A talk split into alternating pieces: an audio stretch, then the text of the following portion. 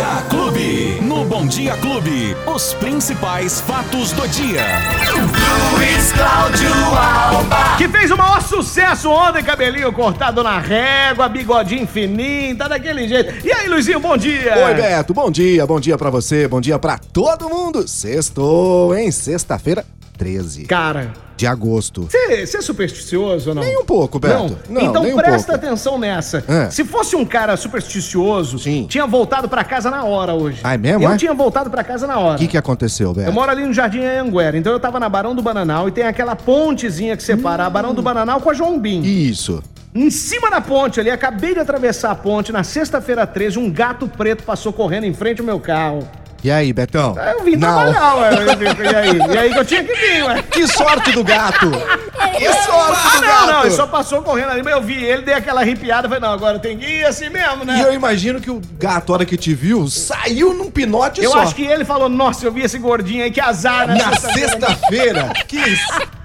É, Luizinho, bem-vindo, meu querido. Obrigado, Beto. Obrigado. Sexta-feira, sextou, né, Beto? É, tá de barba? Pô, você tá... Tá bonito. Mais ou menos, obrigado. bonito. E eu gostei da parada de sucesso. Você gostou, né? Sexta-feira- sexta-feira é uma farra que não tem jeito. E a gente tava comentando que, basicamente, a gente canta igualzinho essas pessoas aí, viu, Beto? Principalmente não quando muito não, toma viu? o suco da confusão. E hoje é dia. Hoje é dia. Hoje é dia. Bom, Beto, vamos começar falando o seguinte: a gente traz sempre os números da Covid para abrir o nosso noticiário. Foram duas mortes registradas nas últimas 24 horas, diminuiu bastante, mas ainda há de se lamentar porque Muito, né, muito, muito. são duas mortes e 219 novos casos que foram registradas nas últimas 24 horas. Agora Ribeirão já acumula 103.640 casos e 2.756 mortes eh, desde o início da pandemia, evidentemente, Beto. E a taxa de ocupação de leitos vai assustar um pouquinho aí, hein?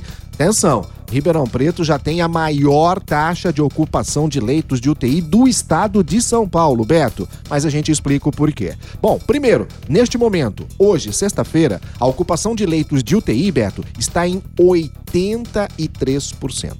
Nossa. Os leitos de enfermaria em 71% a taxa de ocupação.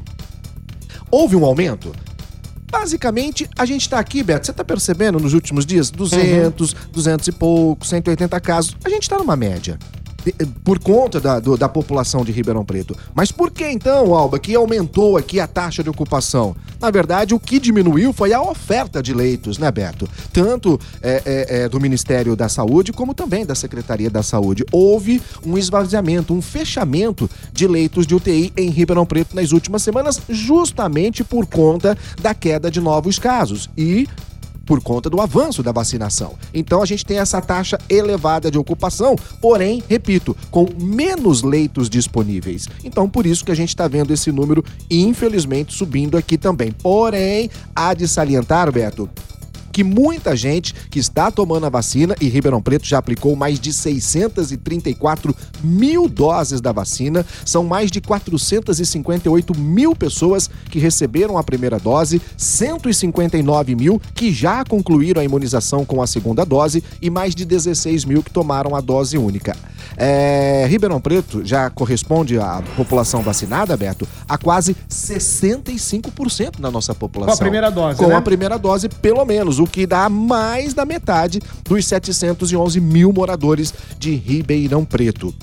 Serrana, claro, é o município que mais vacinou até agora, justamente por conta daquele projeto S, são 72% da população. Então a gente tem neste momento uma taxa elevada de, de, de pessoas vacinadas. Mas a gente percebe também, Beto, que já há uma taxa elevada de pessoas que já não estão mais se cuidando como deveria. A gente tem percebido aí muitas pessoas sem máscara e a gente tem que lembrar sempre, a vacina, ela simplesmente ameniza uma situação. Ela não vai evitar que você eh, se contagie e que você contagie outras pessoas. Verdade. Por isso, a vacina sozinha não vai conter a pandemia. É a vacina com todas as outras regras que nós já estamos acostumados. A máscara, fundamental. A higiene com as mãos, nem se fala. E o distanciamento, que hoje ele já é um pouco menor, Beto, e a gente precisa aproveitar esse momento, porque o comércio está funcionando plenamente, os serviços também. A gente teve um aumento aí de, de, de- na taxa de serviços agora no mês de julho por conta dessa, dessa retomada. Então a gente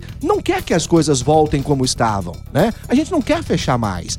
E se a gente continuar dessa maneira, não vai fechar. Vamos continuar se cuidando que tudo vai continuar como está. Mas precisamos nos vacinar, tomar a segunda dose e mesmo assim continuar com todas as necessidades. Beto. Muito bem. A Dodge, querida Dodge Souza, fala assim: pergunta pro Luizinho aí. Eu tomei a segunda dose da, da Coronavac e eu tive reação alérgica, coceira, os meus olhos chegaram a inchar, o rosto também duas vezes. É normal? Olha, as vacinas, já vou responder pra Dodge aqui, viu, Luizinho? Claro, Beto. Vou responder porque eu também tive reação na primeira dose da vacina, né? E, e eu também. Ontem eu tomei a segunda dose. Ah, é mesmo, ontem Beto? Eu tomei a segunda Isso tá dose. tá legal hoje. Nenhuma reação. E então ó, as tá reações vendo? em algumas pessoas, elas são é, totalmente normais, viu, Dodge? Isso. E é isso aí, fica despreocupada, fica tranquila, que, que vai passar, tá bom? Isso, na segunda talvez não tenha é, nada também, né, Beto? No caso dela aqui foi na segunda dose. Aí, na segunda, né? Então né? quer dizer que já, já, já vai, vai, vai acabar e você não vai sentir mais nada. E esse desconforto que ela sentiu, Beto, é quase nada perto da, né, da eficácia de tudo que ela vai poder desfrutar, desfrutar agora sendo, sendo imunizada.